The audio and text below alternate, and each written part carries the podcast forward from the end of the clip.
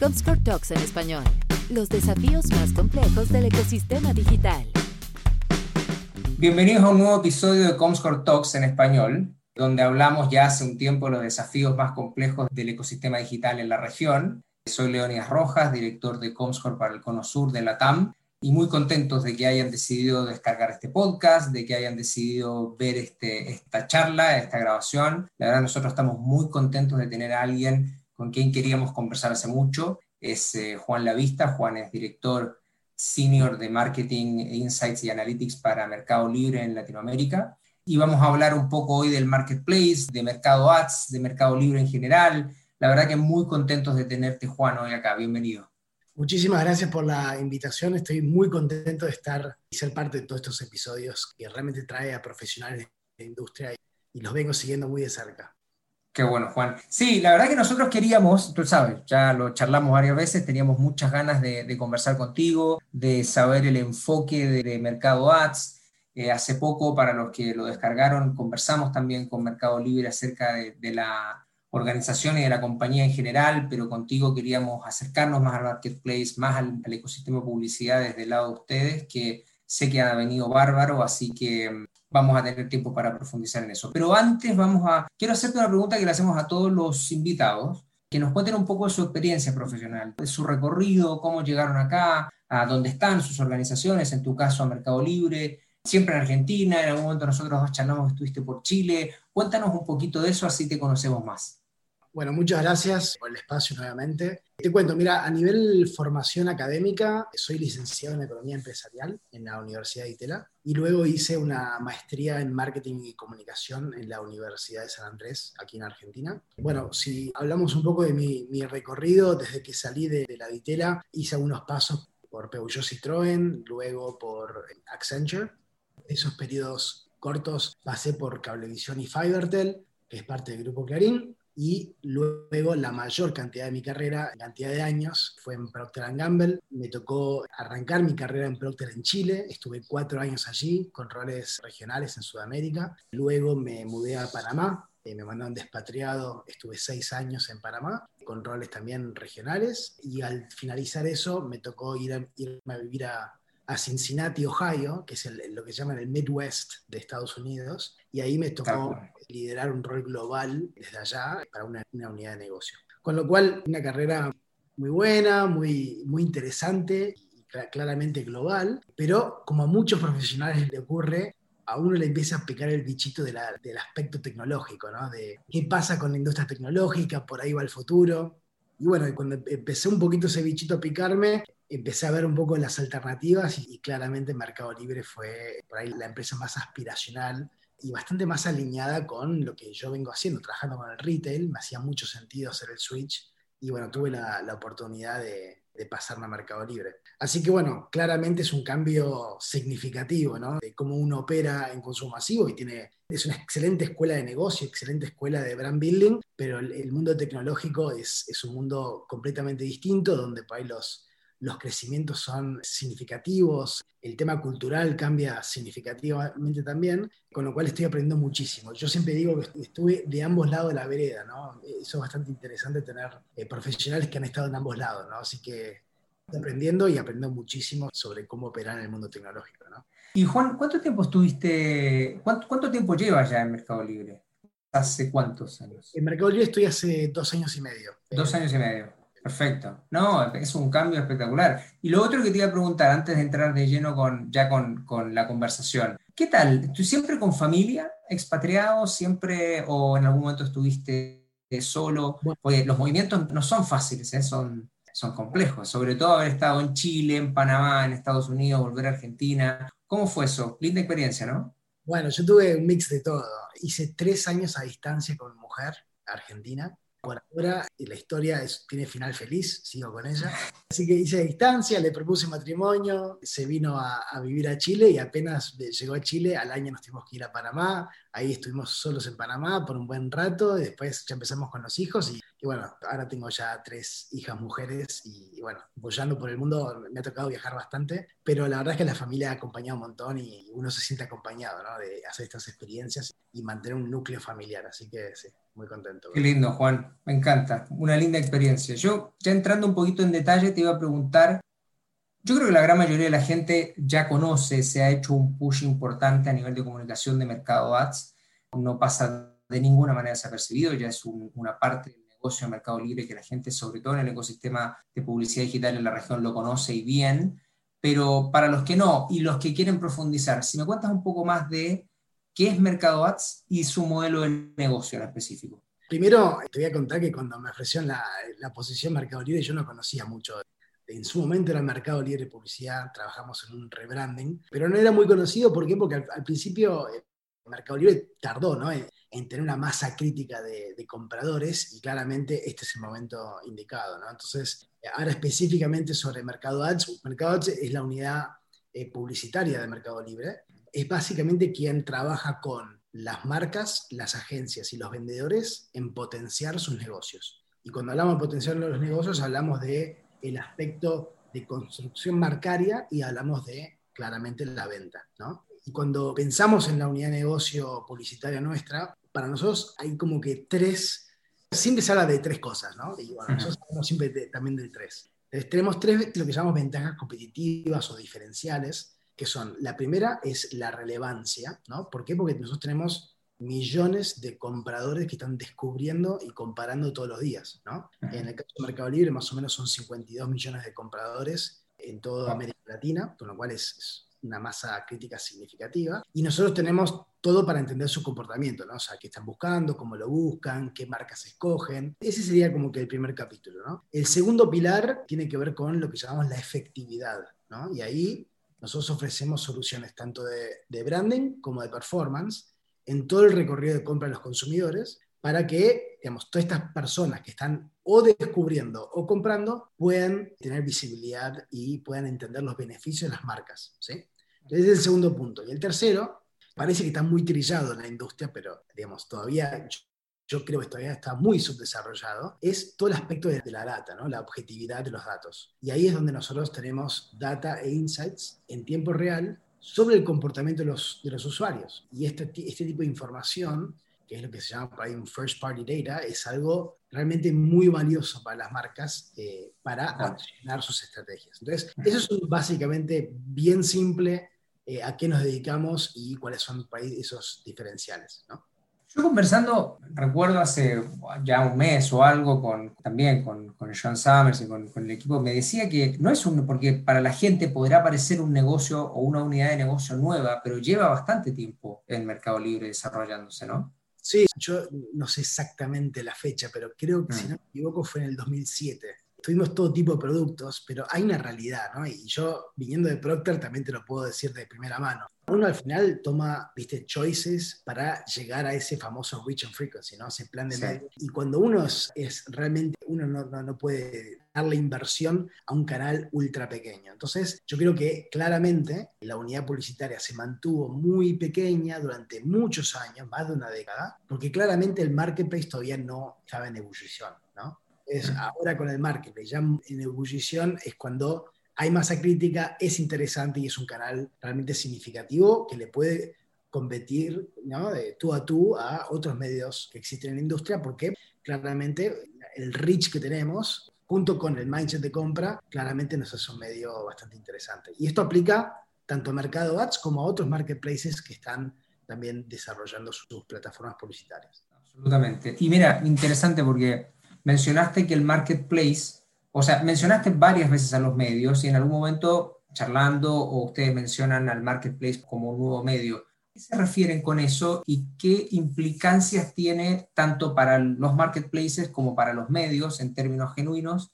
Pero en, específico, ¿cómo ustedes realmente se ven como un nuevo medio o se abren un poquito desde ese espacio los medios desde el punto de vista de, de la captura de la inversión publicitaria, más allá de enorme volumen de first party data que tienen, que puede ser que los medios, en algún caso un publisher naturalmente, tengan, no necesariamente como ustedes, porque ustedes tienen a través del marketplace y a través de los medios de pago un volumen de información gigante, conectada y relacionada, pero ¿por qué se llamaría en el nuevo medio, por así decirlo? Bueno, mira, es una muy buena pregunta. Yo la respuesta que te diría es sí y no. Sí queremos llamarnos un medio, ¿por qué? Porque claramente tenemos, somos un medio digital, somos una alternativa para llegarle, y ahora te voy a dar algunos datos para, que, para hablarte en concreto. Y en esos medios digitales uno puede competir contra los sospechosos de siempre y también puede competir contra los medios tradicionales. ¿Por qué? Porque al final, de vuelta, estamos llegando a millones de personas. ¿no? Me gusta esa, los sospechosos de siempre, está bueno. Y, y por otro lado, lo que sí también creo que es muy importante es que no, solo, no somos solamente un medio, ¿no? Sí. Por- porque al final del día, déjame llevarte al mundo físico, ¿no? Habiendo trabajado en Procter, Procter trabaja con retailers todo el tiempo, ¿no? Y y la Sí. mayor cantidad de la inversión que hace la empresa en la construcción de marcas en el mundo offline tiene que ver con espacio físico en las tiendas, ¿no? La góndola, la puntera de góndola, el checkout, ¿no? Que, digamos, generar capitanía categoría, toda esa inversión llamada, llamémosla trade marketing para simplificar, es inversión que cuando uno pasa al mundo digital, claramente la nueva góndola digital es el search, ¿no? Y todo ese sistema de, touch points, llamémoslo, tiene que ver con publicidad en el marketplace. Con lo cual, yo creo que a, la pregunta que me hiciste es ambas cosas. Somos un medio, pero también somos un e-retailer y las marcas, a medida que el e-commerce crece y los marketplaces crecen en tamaño, claramente las marcas no pueden dejar de lado ese canal, que en un in- inicio por ahí más opcional, pero post pandemia se pasó a ser un canal más mandatorio. Y déjame darte algunos datos así bien concretos, ¿no?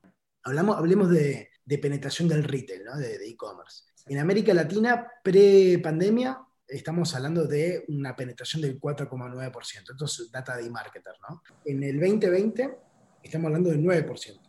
Casi que se duplicó. Proyección para 2021 estamos hablando de ya pasando el doble dígito, estamos casi en los 11%. Entonces, claramente, cuando yo hablo de que pasamos de ser un canal opcional a mandatorio, claramente antes era, bueno, pongamos un equipito a trabajar en el e-commerce, ¿no? Hoy en día ya es central, no cabe la, ni la menor duda. Y también otro tema que a mí me gusta mucho conversar es, no es solamente eh, hablar de ventas, de share, a mí también me gusta hablar de que los consumidores cambiaron su jornada de compra. Muchos consumidores pasaban por la gran parte del journey de compra, pasaba por el mundo offline y por ahí alguna interacción en el mundo online. Hoy en día, al haber tanta, tanta downloads del app de Mercado Libre y de otros, apps, claramente ahora ese journey de compra ha cambiado completamente y mucha gente está descubriendo, ¿no? Y está investigando y está haciendo de todo para entender a, los mensajes marcarios. Con lo cual, no es solamente la transaccionabilidad del e-commerce como tal, sino que también es cómo ha cambiado la jornada de compra y el comportamiento del consumidor en este, este sentido. Exactamente. Y eso tiene que ver con que lo que dijiste la construcción marcaria empieza a cobrar una relevancia en los e-retailers y en general en el mundo digital, bueno, acelerado o exacerbado enormemente por la pandemia, pero en un espacio en donde no hay... Yo siempre me pregunto si en algún momento vamos a volver antes a lo que teníamos antes, yo creo que no, no volvemos atrás. Si me preguntan si todo se va a vol volcar al e-commerce, me parece que no, me parece que vamos a seguir teniendo un mix interesante entre lo físico y lo digital, pero con la irrupción de digital y las capacidades, y además con players como ustedes en la región, que creo que con la satisfacción del modelo logístico que ustedes han puesto en, pie y han logrado establecer en la región, creo que eso da pie también para que la gente diga, bueno, valido mi tiempo, lo valorizo de distintas formas, si tengo una buena capacidad de buscar, de encontrar, de comprar y de recibir en tiempo, te genera mayor volumen y obviamente ustedes, no diría que por rezago, pero naturalmente y en una forma lineal, les da un reach exponencial. Yo concuerdo con vos, para mí hay un nuevo piso. No sabemos dónde va a estar ese nuevo piso, primero. Segundo, como decís, el mundo va a ser omnicanal, ¿no? O sea, el aspecto físico y la, las experiencias van a seguir vigentes, eso no, no, cabe la menor duda. Yo creo que lo que ha cambiado de, de, la industria es un poco eso, lo que te comento de cómo cambia la jornada de compra. Y si nosotros vemos un poco qué es lo que pasa en los países más desarrollados, cuando uno mira la correlación entre el e-commerce y el peso que tiene o el share que tienen los marketplaces en la industria publicitaria digital, realmente uno ve un poco hacia dónde va ¿no? la cosa. Y este es uno de los puntos que más me interesó de la propuesta, ¿no? a la primera pregunta de por qué me fui a Mercado Libre. En China, el medio número uno de China digital es Alibaba. Estados Unidos, nuestro principal competidor, es el tercer player digital de Estados Unidos, después de Exactamente. monopolio de Google y Facebook. Y en Latinoamérica estamos recién ahora empezando a asomarnos como una, tenemos un player competitivo. Estamos más o menos en los 2%, 2-3%. ¿Te refieres a, a Meli o los marketplaces en general? Yo me refiero a Mercado Libre, tienen 2% aproximadamente, y cuando uh los marketplaces estamos entre 2, 3 y quizás hasta 4%, depende del país. Con lo cual, ahí uno ya empieza a decir, bueno, o sea, esto tiene mucha, esto puede crecer exponencialmente. Claramente, con todo lo que es la pandemia y el cambio que han ocurrido penetración del e-commerce, claramente nos da una, nos propone un futuro bastante interesante en términos de crecimiento. Absolutamente. Sí. Y eh, lo mencionaste cuando arrancamos la conversación o en alguna de las preguntas respecto del tema de cuáles son las capacidades que pueden encontrar los anunciantes en, en los marketplaces. Cuando las marcas están en los marketplaces, deben enfocarse en uno, en otro, en ambos, se pueden construir ambos, sientes que depende mucho de lo que se esté buscando. A ver si nos puedes contar un poco de eso. Sí, bueno, primero déjame responderte con un dato, ¿no? Cuando uno mira el, digamos, a nivel global los marketplaces, 7 de cada 10 búsquedas de producto específicamente se dan en los marketplaces de los usuarios. Con lo cual eso te da un indicio de que hay hay descubrimiento, hay búsqueda, hay intención de entender e informarse. Entonces, creo que eso habilita a todo el aspecto de branding como un todo, ¿no? Ahora, para darte una respuesta concreta, yo creo que no, no te quiero decir, viste, la respuesta one size fits all, todo el mundo tiene que hacer lo mismo, pero en líneas generales hay que entender la estrategia y el objetivo de la marca, pero en general lo que nosotros tratamos de incentivar y trabajar, y lo hacemos con prácticamente todos los anunciantes, es tratar de trabajar en estrategias, lo que se llama full funnel, que es tanto de branding como performance. ¿Y por qué es esto?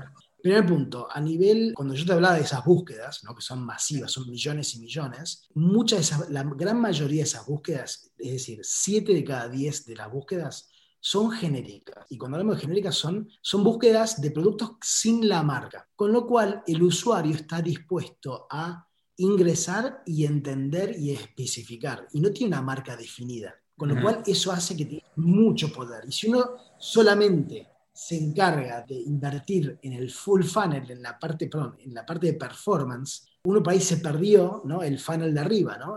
donde ingresan muchísimos usuarios. Entonces, lo que te diría es, primero, branding es fundamental. ¿Por qué? Porque el usuario está dispuesto a escuchar. Y es un medio que se posiciona como un medio de construcción de marca a largo plazo. Ahora, habiendo dicho eso, claramente esto es como poner el producto en la góndola abajo a la derecha donde nadie te ve. Y claramente se va a vender con lo cual, también es fundamental y te diría indispensable para absolutamente todas las marcas que inviertan en performance marketing porque eso te da la visibilidad. La visibilidad va a generar compras, va a generar conversión y eso genera que la marca de uno orgánicamente vaya subiendo y no tenga que invertir tanto dinero publicitario en performance marketing.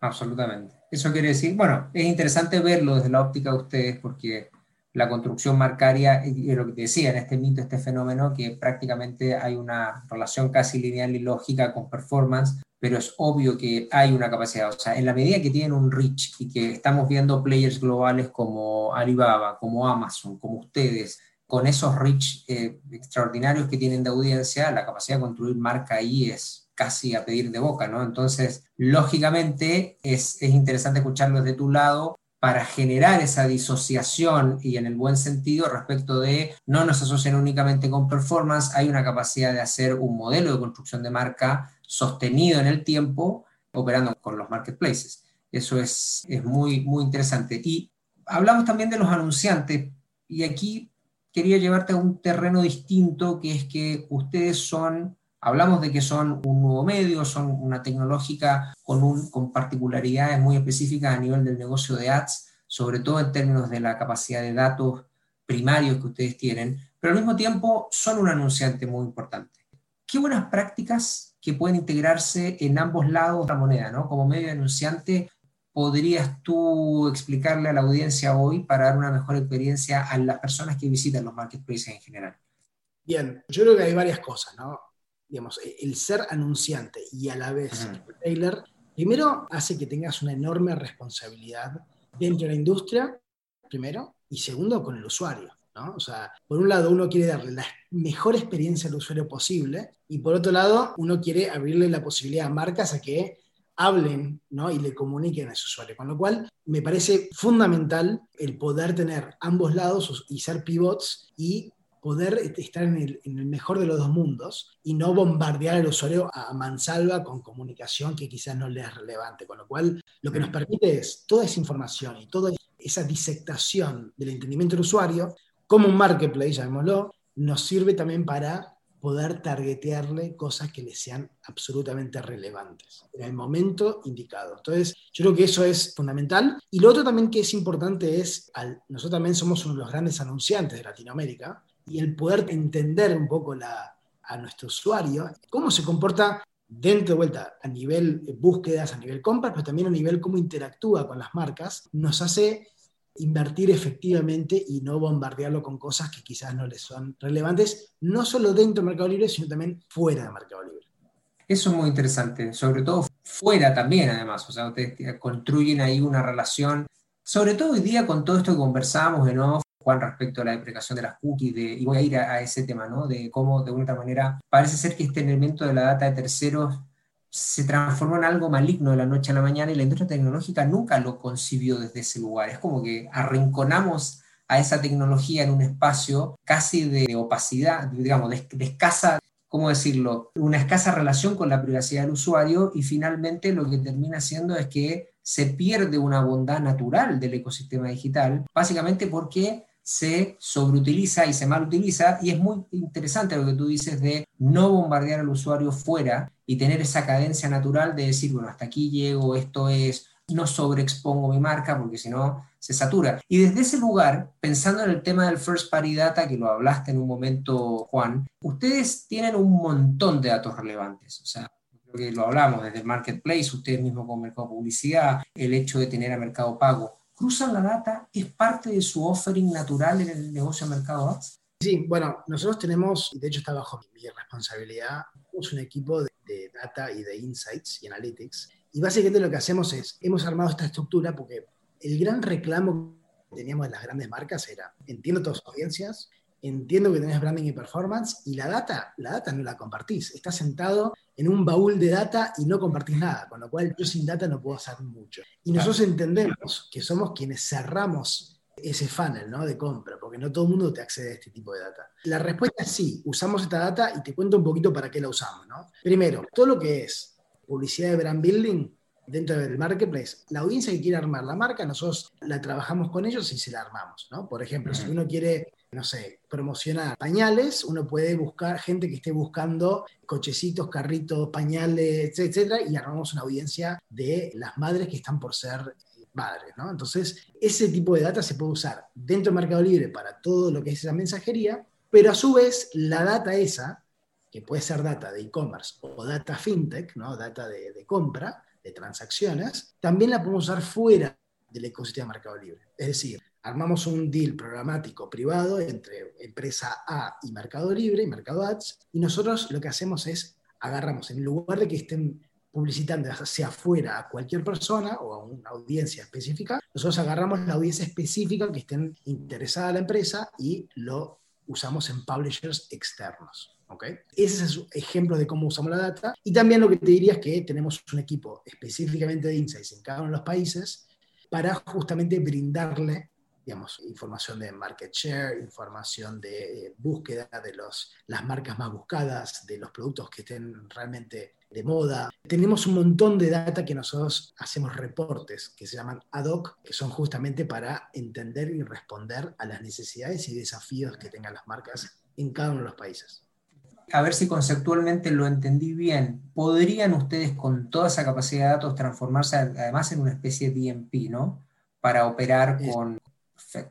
Eso es muy interesante, porque finalmente uno podría pensar, bueno, sí, tenemos todo este volumen de datos, pauten con nosotros, pero además pueden hacerlo fuera utilizando las bondades de conocer a la audiencia al final. Y lo relevante es que ustedes son opt-in, por así decirlo, ¿no? Porque el logueo es natural, el que la fintech es natural en el uso de mercado pago, con lo cual no hay un push de, digamos, que esté, que no sea reglamentario, o sea, no sea compliant desde el punto de vista de la utilización de la información, porque lo están levantando genuinamente como si fuese un panel, ¿no? Hablando un poco de, haciendo la asociación de lo que nosotros hacemos con Comscore en el ecosistema publicitario. Los que nos escuchan saben que en general yo y nosotros cuando hacemos los Comscore Talks es muy poco lo que hablamos de Comscore, casi nada, pero te quería consultar Juan en general, ustedes más allá de transformarse en un referente de First Party Data, ¿tienen esta mirada global de que además es importante como organización validar sus audiencias y sus datos por fuentes terceras, como un caso de Comscore, por ejemplo. ¿Cómo ven eso y cuál es tu mirada del ecosistema, sobre todo en un momentum en que ustedes se vuelven tan relevantes para la industria de esa capacidad de tener, como dijiste tú, este baúl de datos, ¿no? Sí, bueno, te respondo con tres respuestas. Primero, yo creo que Comscore es un termómetro ideal para saber un poquito hacia dónde va un poco la industria. Entonces, yo creo que esto es muy importante. Segundo, me parece que es eh, de las pocas fuentes de información que hay cross plataforma, que eso me parece que es, es importante a la hora de toma de decisiones. Y por eso nosotros trabajamos y miramos a detalle con ustedes esto. Y al final del día, nosotros cuando hablamos de data, nosotros al final queremos enriquecer con todo lo que sea posible, ¿no? Entonces, no todo lo que hacemos es solamente first party data. Yo creo que hay mucho valor. De hecho, hay mucha first party data que no tenemos, ¿no? Entonces, muchas veces lo que nosotros hacemos es complementamos first party data con second party data y third party data para justamente enriquecer la data y utilizarla tanto para digamos, hacer acciones afuera como también para este tipo de reportes de data, ayudar a la marca a tener la mayor información posible con la mayor cantidad de cruces posibles en sus segmentos y sus audiencias. Excelente. Bueno, gracias por esa respuesta, Juan. La verdad que es interesante, pues siempre, siempre para la industria es clave entender que eh, compañías como ustedes que tienen estos volúmenes de información y de datos siempre van a estar tratando de cotejarse en el ecosistema y no necesariamente de cerrarse y transformarse naturalmente en un wall garden, que tienen todas las capacidades de hacerlo, pero que en definitiva lo hacen porque también, digamos, desde el punto de vista del usuario, hoy día genuinamente buscan en sus partners, en su cadena logística, en su cadena de suministros, por así decirlo, responsabilidad social empresarial de compañías como ustedes que realmente se midan, se vean, se comparen y que se validen genuinamente desde lo que tienen internamente y también de cómo enfocan el mercado. Así que es, yo creo que eso es súper interesante escucharlo de tu lado. Juan, te voy a sacar un poco ya de la parte más técnica y entrando ya en la parte final, nosotros siempre le preguntamos a todos nuestros invitados que son gente que está en puestos claves a nivel regional, en marketing. Como esta industria es tan rápida y va a una velocidad que realmente es difícil de manejar, ¿cómo te mantienes al día con información? ¿Cómo te mantienes capacitado? ¿Cómo vas conociendo novedades del mercado? ¿Cuál es tu approach? ¿Es lectura? ¿Es diálogo? ¿Cómo lo haces para estar en una industria que realmente no nos da tiempo al día con la información que realmente necesitan tus clientes y tus equipos también, ¿no? Sí. Bueno, te diría, bueno, primero soy una persona que está muy activa en LinkedIn. Yo creo que hay muy buenas notas, muy profesionales en LinkedIn. Entonces, para mí eso es lo primero que yo hago para estar muy activo. Segundo, tengo mis, yo sigo ciertas cosas como The Economist, Ad Age, Marketer. O sea, hay ciertas fuentes que yo traqueo muy a detalle y no solamente estas fuentes terceras, sino también sigo a mis competidores, me educo, los trato de seguir, entender, entender sus racionales y eso me parece muy importante. Y también lo que hago es, y esto es un poquito de networking, pero también es, es informativo, es, estoy en el board de MMA y de IAB, y eso me hace estar en contacto con profesionales de la industria que te van un poquito, vas teniendo estas conversaciones y vas viendo un poco hacia dónde van las industrias. Y también para cerrar, digo, también hablo mucho con gente que esté, digamos, en la industria en sí en Latinoamérica, ¿no? Entonces, mm. eso también me hace entender así sean partners o sean partners estratégicos o sean proveedores o sean lo que fuera. Estoy muy en contacto y, hago mucha pregunta y repregunta para entender un poco cómo son las visiones, porque claramente, y un claro ejemplo es el hacia dónde van las cookies, ¿no? Eh, nadie tiene la respuesta. Si tú estás buscando a alguien que, al gurú que la sepa, el, sé, hay varios que pululan diciendo que la tienen, pero en eh, realidad no, no está. Entonces, al final, acá lo que hay que hacer es empezar a atar cabos hay que empezar a entender informarse, a ver qué, qué, es lo que uno, cómo la ve, hacia dónde cree que, va la proyección de la tendencia y con eso cada uno arma su, proyección y arma su, su, propia estrategia, ¿no? Así que yo creo que también hay un poquito de eso, ¿no? Tratar de, de escuchar mucho, lo máximo mm. posible para poder agarrar y tener la visión que uno quiera partir ¿no? en su empresa. Sí, y ahí me quedo con dos conceptos de lo que dijiste que me parecen súper importantes. Uno, como leí alguna vez, la curiosidad es casi tanto más importante que el conocimiento y, preguntar y tener la, digamos, esa disposición a escuchar de otros lo que uno cree saber y que muchas veces no sabe. Y lo otro es experimentar, ¿no? Tú que estuviste en P&G y estuviste en estas compañías, la deprecación de las cookies supone un, ensayo-error de vuelta en ciertas ideas o paradigmas de la industria de cómo pautar. Y es interesante dar esa mirada a la industria de que, bueno, no volvemos a foja cero, pero sí vamos a tener que empezar a experimentar de vuelta, ¿no?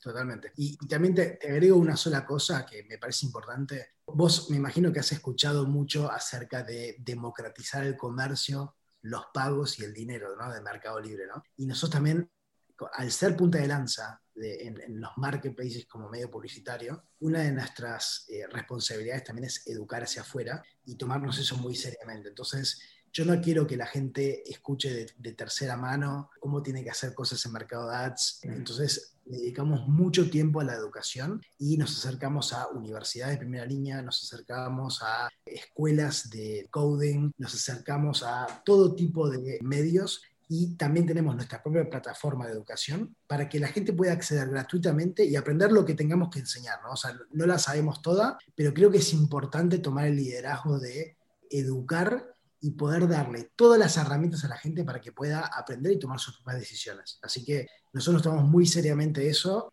el tema de información y educación, para que digamos, las empresas sean exitosas en Latinoamérica en el e-commerce. ¿no?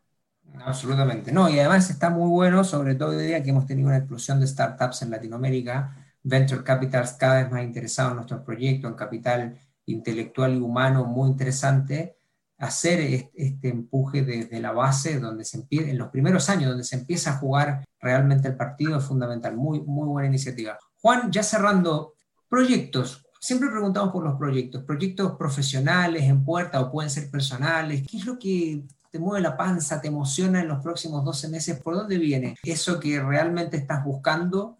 Y ojo, puede ser personal, pero si es personal y de Mercado Ads, mejor todavía. Bueno, no, a ver, en el entorno profesional lo que te diría es, me parece que nosotros queremos ser el tercer medio de la región.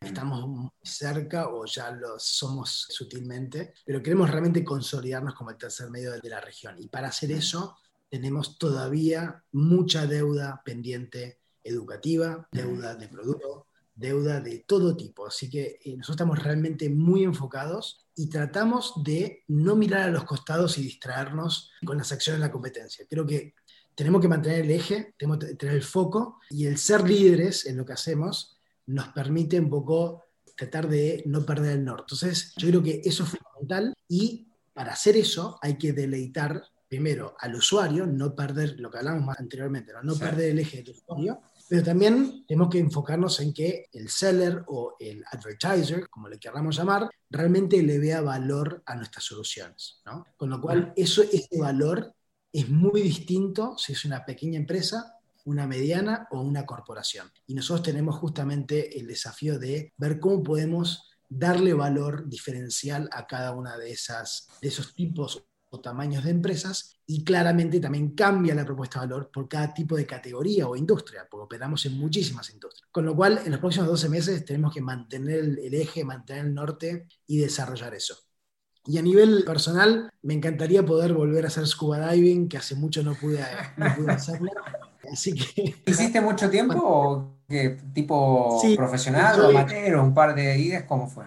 No, no te diría que soy profesional, pero hice el curso avanzado de scuba diving y a mí me da una, paz interior cuando estoy a 12 metros abajo del agua, me parece espectacular. Así que bueno, ese sería por ahí un, un gran anhelo para lo que queda del año.